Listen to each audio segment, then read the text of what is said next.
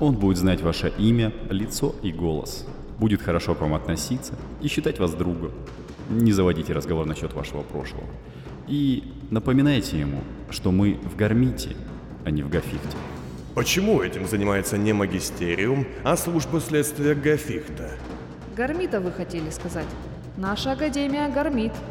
Короче, не подать в академический суд на гармит, не убедить СБ в том, что поиски необходимо продолжить, я не могу. А проект Интерсхем закончить не в силах никто, кроме Алана. Это Алан Хеймс, профессор-комиссар. Меня, ученого из высшего педсостава, действующего сотрудника СБ и Следственного ведомства Академии, похитили. Не просто похитили, а сотрудники другой Академии, Госакадемии рациональной механики и технологии вы знаете, что похищение сотрудников такого уровня, как мой, это фактическое объявление академической войны? Гафихт выдвигает требования Гармиту. Вы предоставите нашим следовательским группам доступ на ряд ваших объектов, где, по нашему мнению, мог бы удерживаться Алан Хеймс. Нам отрезают путь? Каким образом? У кого-то из тех, кто идет за нами, есть ЭБК. Что это? Колечко, как у нас? Нет, это куда хуже. Экстренный блок-ключ. Высшая система защиты ручного управления. Вы все взяли, что хотели, красный? А заберу я, пожалуй, это себе, а? Вам же оно не к надобности, верно? Вы же не затеяли это все, чтобы... Абсолютно нет. И хватит уже меня во всем обвинять. В связи с этим я прошу каждого из вас на грядущем ежегодном заседании всех комитетов проголосовать за применение лаэлина. Мы ходим, переставляя ноги по очереди. У нас психозы из-за того, что мы всегда не наедине. Врачи обещают нам грыжу позвоночника, третью по счету, к концу года. Мы толстеем. Даже когда возле нас кто-то скажет слово «печенье». Любой секс у нас это тройничок, Войцех. И в отличие от таких, как ты, мы не мечтаем об этом. И у нас абсолютно не сходятся мнения насчет типа женщин. Это правда, потому что не все из нас вообще их любят. Эштон, Стефан, вы готовы рискнуть? Акт второй. Интерлюдия 149. Эвелина Ван Кейн, вытирая длинные седые волосы полотенцем, вошла в свой кабинет, выйдя из примыкавшей к нему личной секции, что в последние годы служило ей квартирой. Судя по всему, она только что закончила тренировку. На ректоре были лишь свободные широкие штаны и короткая черная блуза без рукавов, оставляющая открытыми плечи и плоский живот – рассеченный старым родильным шрамом. Покручивая в руках тренировочную дубинку с боковой рукояткой, она с помощью кипяточки начала варить тонизирующий чай и уселась за широкий стол, на котором с утра скопилось множество донесений, отчетов и свежих газет из каждого кольца. Из всех бумаг ее внимание привлекло одно из писем, лежащее в разделе «Частное». Ван Кейн тут же, не трогая его, взяла одну из трубок с десятка разноцветных акустонов, стоявших на столе. Письмо в разделе «Частное». И его доставил почтальон? Номер был Н67? Спасибо. Ван Кейн положила трубку, вытащила из стола специальные очки, разработанные в Гарисе для чтения посланий с заложенным гипнографическим эффектом, надела их – и, обмакнув пальцы в специальный токсиингибирующий состав, открыла конверт. «Дай себе повод оставить его в живых», — гласила единственная строчка в письме. Больше ничего не было. «Ну, разумеется», — сказала Эвелина негромко и бросила письмо в утилизатор. Затем вытащила из стола несколько тонких шприцев и пригоршню различных пилюль и таблеток. Сделав пару уколов в мышцы, щеки и лоб, Ван Кейн проглотила препараты и развернулась в кресле, взглянув на разноцветные акустоны. Немного подумав, она взяла трубку синего аппарата и, зажав ее между ухом и плечом, стала разбирать документы. Это Ван Кейн. Так, утечки о нашей войне с Гармитом вызвали служебные проверки. Сейчас на тот гос, который совершит ошибку, повесят всех собак. Найдите уже тех сотрудников, кто продал Симонову и его людям наши ключи доступа к путевым заслонам. Зачистите следы. Не хватало еще, чтобы нас обвинили в поддержке этих немытых профилистов. Она нажала на кнопку, все так же не убирая трубку от уха и одновременно что-то подписывая, ставя штампы «дозволено» на одни бумаги и «отказано» на другие. Это Ван Кейн. Запускайте на линии 7 производство потоковых нагнетателей. Ко мне уже едут комитетчики атмосферы и благоустройства. Им нужно показать, что у нас все готово. Оформите все достойно. Этот контракт принесет нам полугодовой доход, и в условиях войны с Гармитом такая халтурка будет не лишней. И да, введите запрет на нахождение в квартале линии 7 любых сотрудников Академии, за исключением сотрудников безопасности категории Априум. Да, это ребята в новой боевой униформе, все верно. Доступ только им. На этот раз Ван Кейн положила трубку, вытащила из стола присланный из лаборатории образец новой ткани темно-красного цвета, посмотрела на него под разными углами, понюхала и повязала на руку как ленту. Это Ван Кейн. Запросите мне личную встречу с ректором Гариса Али. Как можно быстрее. Ректор. Начальника отдела. Профессор Лариуш, доброе утро. Где мой отчет по Лаэлину? В смысле? А, да, извините. Секунду. Ясно. Думаете, они пустят его по трубам воздухоснабжения? Тогда сделайте мощный ингибитор, который мы сможем использовать в системах пуритных датчиков нагнетателей. С быстрым полураспадом после активации, чтобы через сутки никаких следов. Задача простая. Если Лейлин пойдет по трубам, покрытие должно всосать весь этот патриотический миазм, как губка. На выходе должен быть чистейший воздух, без примеси патриотизма. Отдел коммуникации, пожалуйста. Секретного руководителя. Микаэла, это ты? Я прочитала наработки твоих материалов. Пресно, безжизненно. Что? Детали? Я тебе скажу детали. Камила Войнич невероятно, эпических масштабов обделалась в своих попытках создания Лейлина. Вот что там должно быть. Не беззубая критика. Они запустят газ со дня на день, и мне нужны заголовки вроде «Камила Войнич облажалась по полной». Вот как это должно быть. Закопать суку в ее же провале. Что значит мы еще не знаем? Поверь мне, они запустят газ. Объявят об этом на собрании единого штаба завтра. Так что пиши броско. Гром на входе, пшик на выходе. Что-то такое. Я не ору. Пока что. Но если я начну, то ты оглохнешь. Спасибо. Внезапно на ее столе загорелась красная лампочка, и из динамика раздался писк, означавший визит властных комиссий. В следующий миг, не дожидаясь никакого одобрения, кто-то распахнул двери, и в кабинет вошли четверо людей.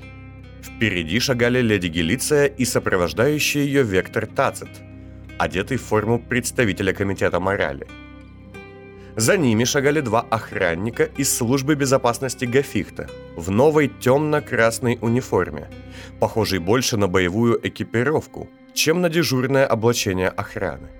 Мы представители Государственной комиссии... Ой, Тацит, уймись. Не надо этого опломба. Какой шикарный кабинет! Всегда завидовала. Гелиция замедлила свой шаг и стала оглядывать помещение с неподдельным любопытством. Да ладно. А потолки-то пониже, чем у меня. Хм. Она посмотрела в сторону, на большой стеллаж со множеством различных наград Академии, символами научной консилии и всех госов, расположенных в порядке определения статуса, а также на величественное кристаллическое изваяние гиганта, которого, по легенде, много лет назад заперли в горе хитростью древние. Веришь в Зальжина? Почитаешь себя поди хранительницей знаний человеческих? все всегда возвращается. Только вас мне и не хватало. Гелиция подошла и уселась в кресло напротив Ван Кейн. Тацит встал позади, достав блокнот и небольшую офицерскую сумку, а охранники службы безопасности по бокам от Аупвельс. Глава комиссии пропаганды оглядела их, как манекены на выставке мод. О, новую униформу для СБшников нашили. Боевую. Боитесь, прямо здесь нападут? А что, фасон, как у Гориса? Дружбу им так показываете? Или эргономика лучше у такого кроя? Пусть уйдут. Закончила она холодно и посмотрела на Ван Кейн. Та, после секундной заминки, кивнула охране, и бойцы удалились. Один из них толкнул Тацита плечом, но тот, пошатнувшись, лишь улыбнулся и что-то записал в блокнот. Леди Гелиция, вам не назначено. У меня встреча с представителями комитета атмосферной чистоты. Да неужели? А качелек сегодня не будет, Эва. Видишь ли, вопрос Лейлина передан из их ведомства в комитет пропаганды и лично в ведение лорда-хранителя Третьего кольца. А так как глава комитета я, и по счастливому стечению обстоятельств глава кольца тоже я, то я и пришла. Ван Кейн поднялась, накидывая на плечи тонкий черный халат с красной вязью, символизирующий факультеты и направления Академии. Лейлина, мы говорили о поставках нагнетателей. Да, да, да, да. Сядь ты уже, не нависай, так темно. Ван Кейн усмехнулась, покачала головой и вернулась в кресло. Ты знаешь всю ситуацию по бронхам? Не уверена. Кто-то похитил ключи ЭБК в девятке. Это такие штуки... Знаю. Мы их производим. Ну вот, в теории даже один из них можно использовать, чтобы повредить систему фильтрации и устроить опасный теракт. А бомбы и так рвутся почти каждый день, так что все в панике. Поэтому у нас пошла масштабная экстренная внеплановая замена на всей системе, начиная, конечно, с бронхов. Да, я знаю. И вы хотите заказать у Гафита? А, та-та-та-та-та. Не перебивай. Однако, так как именно эта система будет нами использоваться, чтобы дать людям подышать воздухом патриотизма и любви к родине, то есть лаилином, то ситуация усложняется. Я не понимаю, о чем идет речь. Вы хотите заказать у нас нагнетательные системы? Я не думаю, что мы можем позволить себе переключиться на это. У нас много промышленных заказов от оборонного ведомства. Да, неужели? Хм, как ты сказала? Гелиция подняла руку, и Тацит тут же вложил в нее вытащенный из сумки катушечник. Раздался щелчок, и помещение кабинета заполнил трескучий голос Ван Кейн. Запускайте на линии 7 производство потоковых нагнетателей. Ко мне уже едут комитетчики атмосферы и благоустройства. Им нужно показать, что у нас все готово. А, да! Эвелина сжала губы и пальцы. Сложно было сказать, что из них побелело сильнее – вы не имеете права прослушивать линии Академий. Это условие технопакта. Нет, не имеем, правда. За теми исключениями, когда Академия подозревается в подрыве государственности. Скажем, наличествует в состоянии войны с другой Академией или передает хим-ключи мятежникам, угоняющим боевой локомотив с потенциалом катастрофической бомбы. Гелиция чуть ли не вскочила с кресла, а потом заерзалась и, наоборот, устраиваясь поудобнее, положила ногу на ногу. Найдите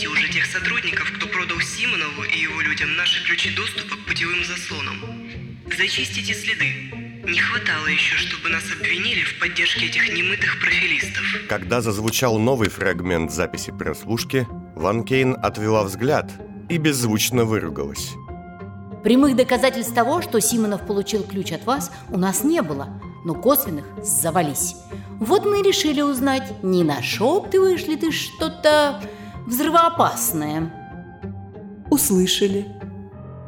Ну, оказалось, что ты куда менее кусучая стерва, чем мне было неприятно тебя считать. Я-то полагала, ты поддерживаешь мятеж, хочешь свергнуть наш кровавый режим глупых и злых варюк. А ты только жаждешь отравить жизнь горячо-горячо любящей тебя сестре.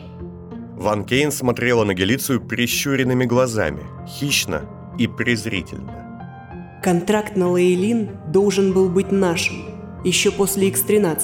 Уф, какие мы злюки! Но, понимаешь ли, нет тебе доверия. Прости. И вот. На стол главы Академии упала папка с большой печатью «Срочно к исполнению». Что это? Ну, ты же бы сейчас начала ломать драмедию, мол, Гафихт занят, ах, поуговаривайте меня, чтобы мы взяли госзаказ, а у самой уже все готово. Но я тебе подыграю. Ты передашь все проектные данные по фильтрам и нагнетателям Гармиту. Распоряжение высшей власти. Ван Кейн, едва открыв папку, вскочила. Чего? Нет. Ну что сразу нет-то? Ты ж только что сама не хотела. Печать видишь? Или я, может, подделала ее? Мы создаем эти системы годами. Гармит не успеет выполнить заказ к сроку замены. Они постараются. А что, здоровая конкуренция? Почему нет? Ай, точно же, у вас с ними война. Проклятие, как будет неудобно, если ваш враг, третья по силе Академия, получит такой денежный подброс в самый разгар вашей драчки, да? Вы глумиться смеете? Я все смею. Я здесь власть. Теперь поднялась и сама Гелиция. Тацит, сделав шаг назад, смотрел на перепалку властных дам с восхищенно-ироничной улыбкой. А ты просто поехавшая на старости лет психичка, которая готова на плаху пойти, лишь бы твоя сестренка жидко обделалась в глазах просвещенной общественности. Ты никто, Эва. Этот пост получила, предав свою родню, и потеряешь, если будешь пытаться повторить. Эвелина обошла стол. Ее халат зацепился за ручку кресла и упал на пол, оставив ректора лишь в тренировочной одежде. Что Гармит вам за это дал? Новенький полисистемный акустон последней модели? Какую-нибудь технологическую цацку? Или аниматрона для утех женщины с особыми запросами? Батюшки, тело-то себе какое накачало! Гелиция сделала шаг назад.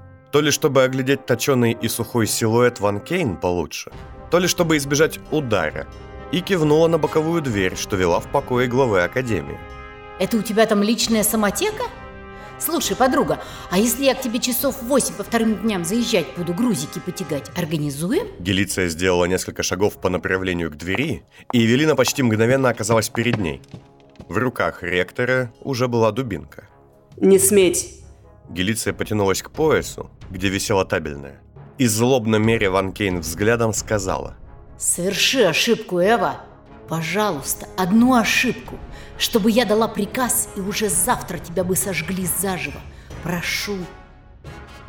Кстати, насчет этого, вот. Она вернулась в кресло, а Тацит протянул Ван Кейн еще одну папку с бумагами. Там находилась фото системы фиксации и расшифровка записи посещения Камилой Войнич изолятора секретного содержания. Ван Кейн без особого удовольствия изучила снимки собственного сожженного тела. Так вот куда дели моего двойника. Она спалила тебя с безумно очаровательной гримасой, Эва. И что? Это должно меня удивить? Ван Кейн села на край стола и закурила, вытащив папиросу из красивой стеклянной коробки на столе. Гелиция вновь встала, тоже взяла себе одну и жестом попросила прикурить. Дай огня. А ты и бровью не повела. Ну и семейка. Затянувшись хрустальным стеблем, Гелиция помолчала, изучая Эвелину, и затем начала. Я знаю, ты что-то задумала. Я вижу, буквально вижу твои следы везде. Ты как плесень, небо, там и тут. Каждый день я думаю отправить тебе бомбу или подсыпать тебе порцию ветерана, чтобы ты умерла в муках. Но знаешь, почему я не делаю этого? Ради таких вот моментов.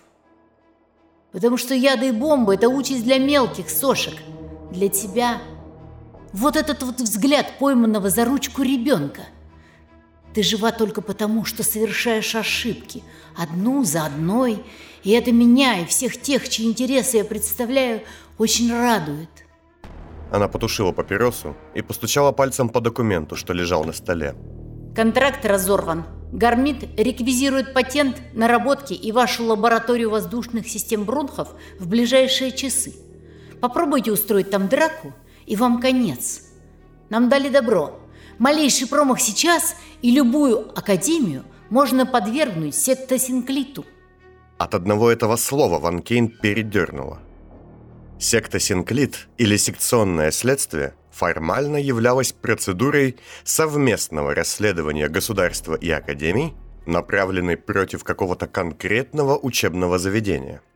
Номинально секта Синклит означал независимые оценки, изучение лабораторий, патентов, бухгалтерии и прочего, и проводился в случае серьезного обвинения на высшем уровне.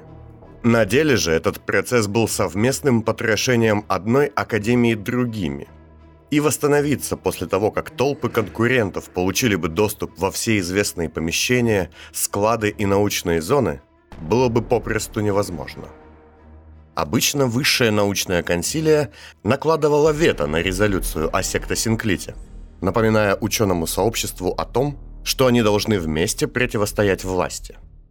Однако Ван Кейн знала, что сейчас, в условиях вспыхивающих бунтов и ситуации с Третьим Кольцом, защититься от этого будет невозможно. В новой истории государства секта Синклит трижды кардинально изменил ритм жизни научной сферы. В результате первого история была запрещена как наука. В результате второго возникло самое таинственное место во всей столице, а итогом третьего стало появление Гафихта. Самое опасное время сейчас – затевать вивисекцию Госса. А ты проверь, Эва, или просто поверь. Вспомни всесильных историков и натурфилософов из Гаина или позорно отцы Гариб. Все были уверены, что уж их-то власть не тронет. Но раз в одно-два поколения кого-то из вас нужно отдавать на заклание, чтобы не забывали, кто здесь главный. Спецслужбы очень хотят задушить какую-нибудь научную шарашку. И сделать это сильнейшей – просто мечта. А, да, можете не пытаться потасовать данные или засунуть в оборудование. Что там было? А вот, Новый щелчок опять наполнил кабинет треском записи. Задача простая. Если Лейлин пойдет по трубам, покрытие должно всосать весь этот патриотический миазм, как губка. На выходе должен быть чистейший воздух, без примеси патриотизма. Не надо, мы все проверим трижды. Лично мой ручной тацит. И еще гармит. Они из кожи вон вылезут, чтобы и вас, и ваших подсосков из Гориса обскакать. Они похитили моего видного сотрудника, разнесли мои лаборатории, нарушили кучу правил. И ни разу не были замечены в нелояльности. Одно простое правило – грызитесь сколько хотите, пока взрослые не видят. Но нет, девочка решила поиграть не на том поле. И когда через пару дней ты будешь дышать новым, чистым воздухом, сделанным для нас твоими врагами, помни, что перекрыть тебе кислород мне пара пустяков – вы понимаете процентовку опасности Лейлина от Камилы? Один процент непоправимых повреждений. Выпущенный по всей столице он... Это... Это почти полмиллиона потерь. Скажи мне, что небо красное, я скорее поверю в это, чем в то, что тебе есть дело до погрешности в статистике. Гелиция развернулась было в сторону выхода, кстати, хотела узнать, бомбы эти невероятно гениальные, которыми Ван Гальс бахает налево и направо, это у вас сделали? Товарищ Тывчик, любовник Самуила Сбенского, это из ваших? Я не понимаю, о чем вы говорите. С уставшим видом сказала Ван Кейн и потушила папиросу. Да? Жаль. Гениальные штуки. Никакая система обнаружить их не может. Хотела было похвалить. Ладно, накачивай дальше ягодицы. Пригодится. За мной!» Щелкнула Аубвиль с пальцами, отдавая приказ Тациту. Тот, все еще продолжая улыбаться, козырнул Ван Кейн, поглядывая на серую ткань с белыми полосами, что была повязана у нее на руке. Леди директор, спасибо за уделенное время. До скорой встречи. Когда дверь закрылась, Ван Кейн стянула некогда красную ленту с запястья, открыла панель в столе, блокируя всю возможную связь а затем вытащила из стола ваксограф. Включив запись, она поднесла его к рту и стала диктовать. Вариоле Геленти. Есть подтверждение прослушки. Проведи полную проверку по синей линии. Виновных в сотрудничестве с властью найти, устроить несчастный случай на производстве. Семьям тройную компенсацию. Выясни, как умудрились похитить моего двойника, и найди мне нового – если мне внезапно нужно будет умереть на днях, мне придется сделать это лично, а у меня были иные планы. И да, последнее. Запускайте Дезу. Идея недолговечна, а вот глупость человеческая бессмертна.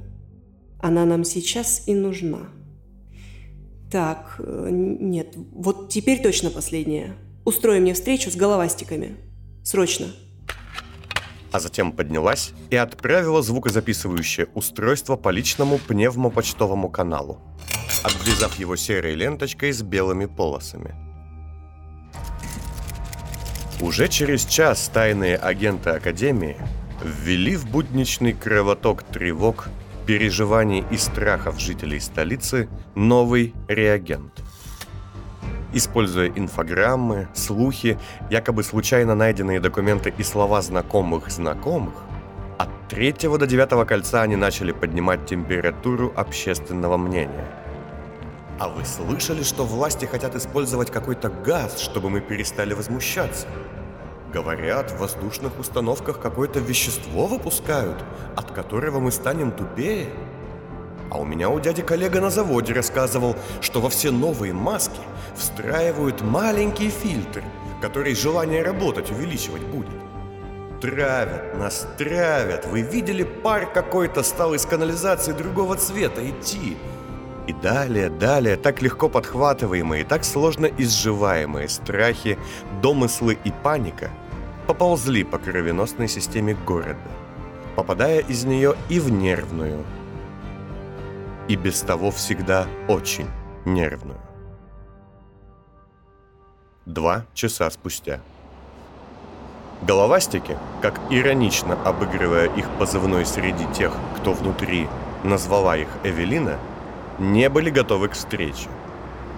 Эштон собирался закончить все дела, что остались у компании и требовали немедленного вмешательства. А Стефан, наоборот, готовился вечером посетить новую премьеру постановки со своим любимым актером. Он даже достал из личного тайника несколько инъекций от эмоцентриков – которые после самых удачных выступлений покупали у талантливого артиста его восторг и драматическое театральное настроение. Впрочем, внезапно назначенная беседа сломала и деловые, и творческие планы обоих братьев.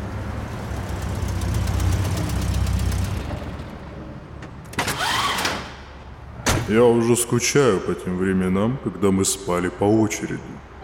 Эштон и Стефан, с трудом выбравшись с заднего сиденья своего элитного восьмиколесного мобиля, стояли в стоп-блоке, отдельном кармане-съезде, расположенном в глубине подземной трассы второго кольца.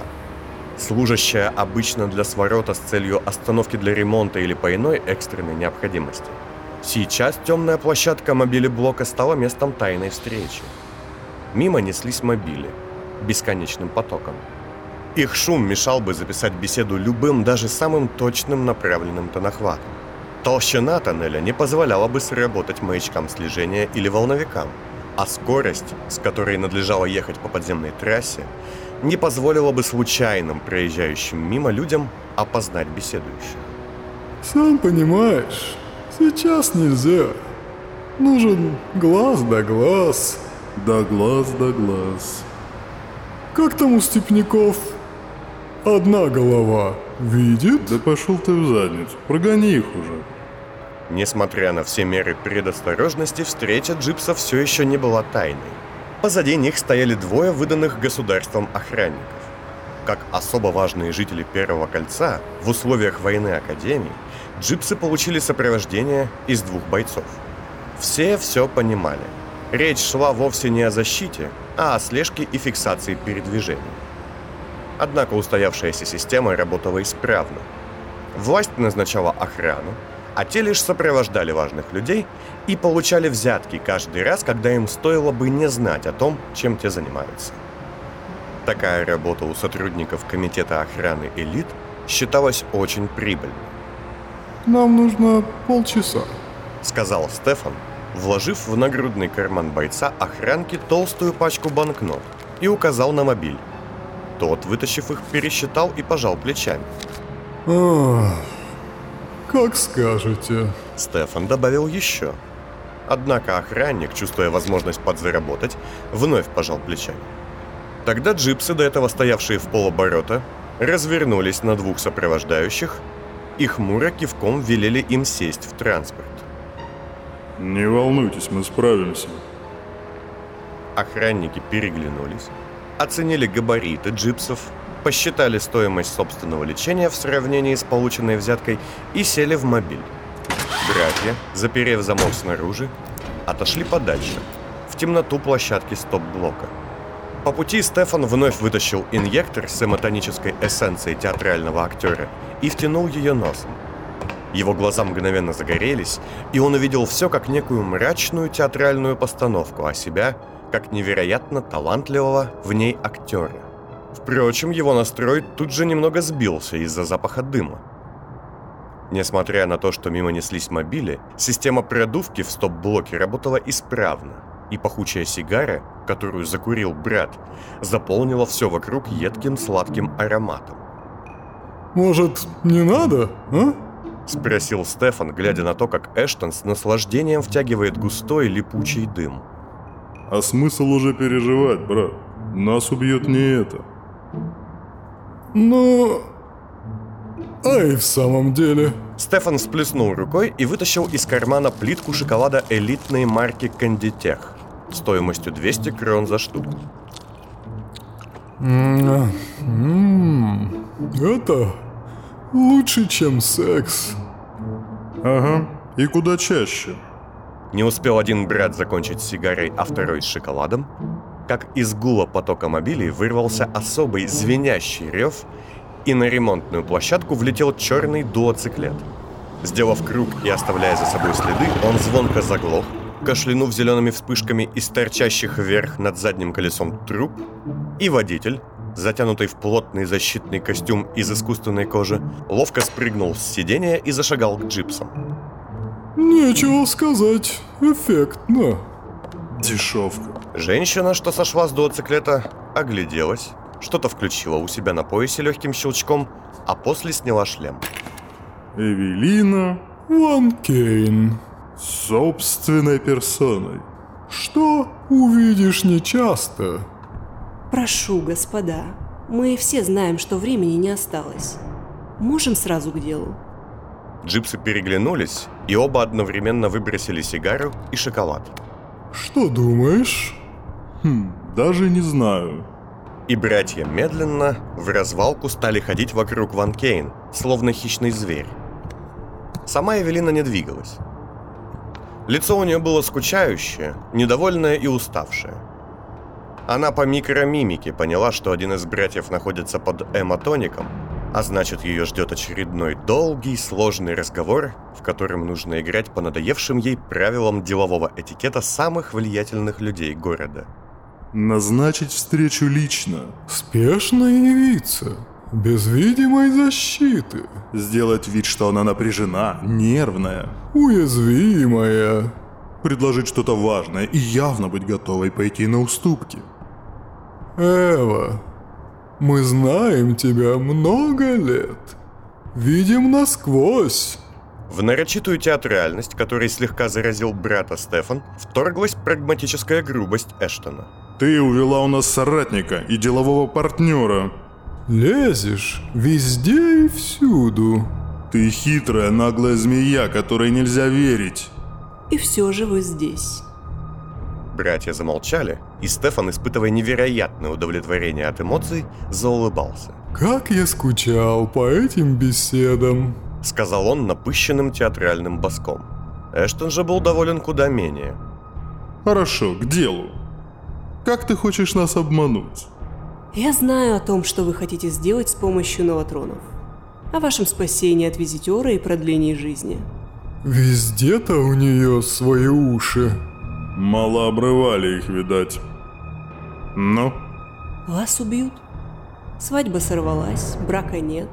И ваши подарки Войцуху и его супруге не служат более предметом торга и шантажа. Ван Кейн помахала перед недовольными лицами братьев свежей инфограммой с заголовком «Пропавшая невеста». По лицам джипсов стало ясно, что эту новость они уже успели принять. И вовсе не без труда.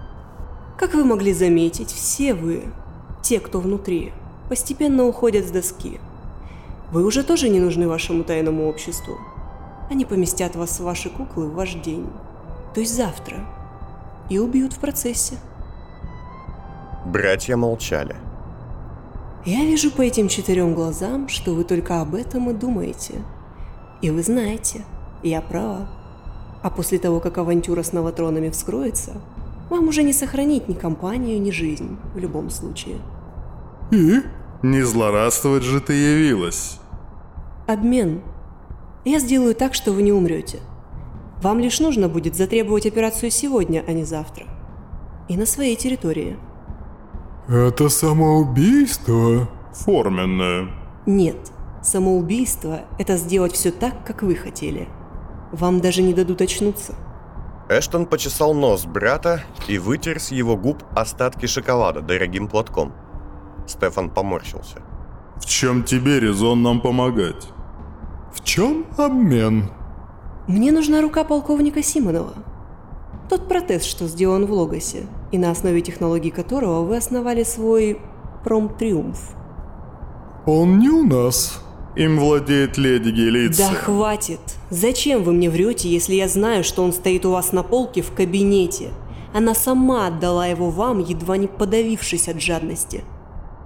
Не только уши, но и глаза. Не довыкалывали. Дайте мне протез Симонова. За это я сделаю так, что вы не умрете. Оба брата почесали затылки. Эвелина, уставшая от всех этих обязательных ритуалов, облокотилась на свой дуоциклет. Ладно, фаза убеждения. Вариант первый. Вы ведетесь на игру Шрама Мордова и умираете завтра, не приходя в сознание. Вариант второй. Вы отказываетесь от вашего плана и вас убивают, либо завтра же, либо через какое-то время власти, когда авантюра с новотронами вскроется. Вариант третий. Вы выживаете так, как хотели, и начинаете жить заново. А если ты сама нас убьешь? Потом? Где гарантии, Эвелина? Нет гарантий. Но вы мне не враги. Вы толковые дельцы, я вас уважаю. Хоть и со сносками. А, дай поболтать наедине. Мы всю жизнь наедине. Ван Кейн пожала плечами и позволила братьям отойти. Они рассуждали какое-то время, довольно активно жестикулируя. Ван Кейн вытащила было папиросу, но, понюхав местный воздух, курить не стала. Идет. План такой. Мы отдадим тебе то, что ты хочешь. Послезавтра, когда поймем, что мы в безопасности, и будем знать, что нам ничего не угрожает. Если ты сделаешь то, что обещаешь, тогда да, мы... да, да. Если вы живы, то я получаю руку. Если нет, то никто никогда не узнает, где она. Я согласна. Что? Братья явно не были готовы к тому, что фаза торгов будет пропущена. Заключаем сделку. В середине вашего дня, 28 числа, если с вами все хорошо, вы сообщаете мне, где протез. И если нет, мы все проиграли. И как же это будет? Прямо сейчас вы звоните и требуете начала процедур. Я передам вам два прибора, меморандума. Вы говорите, что не верите Войцеху и что все пройдет на вашей территории под контролем ваших медиков и с его участием. Наши медики в этом ничего не смыслят. Я знаю, но смыслят мои. Трое человек, две женщины и мужчина. Я предоставлю. Именно они все и сделают, как надо. А где гарантии, что вместо Грабова нас не убьют ваши люди? Хватит! Фаза угроз. Нет гарантий. Я утомилась играть в политику и быть вежливой. Эштон, Стефан, еще в конце того года я думала, что вы мой главный враг. Но вы лишь еще одна марионетка. Вы мне не угроза, даже не помеха. Если я захочу, через час моя служба безопасности вломится к вам и заберет этот протез. Возможно. Но стоит вам это сделать, и вашу академию уничтожат. Введено чрезвычайное положение по технопакту. Любое учебное заведение сейчас под угрозой. Стоит ему совершить мельчайшую ошибку. Вы изговорились все? Я это знаю. Повисла тишина. Джипсы изучали Эвелину. Эштон подозрительным взглядом дельца, а Стефан восхищенным взглядом зрителя постановки, которой он одновременно и руководил, и частью которой являлся. Ладно, хватит ее мучить. Хм, думаешь? Да, мы согласны. Так и быть. Спасибо. Но вздумаете нас обмануть? Мы тоже умеем делать сюрпризы. Я в курсе. Вот, возьмите. Ван Кейн протянула братьям конверт с документами Организуйте все в точности так, как здесь, в описании. и развернулась к дуоциклету. Счастливо. Так вы думали, это мы похитили вашего отца? Думали, это мы за всем стоим? Я много чего думала. Я в этом спец. Как же это лестно. Но мы лишь хотели выжить, а не выживать. Ван Кейн пожала плечами, совершенно потеряв интерес к беседе с братьями, и надела шлем. Эва, а давно вы знаете о новотронах? Некоторое время. Хм, значит, все не так ужасно.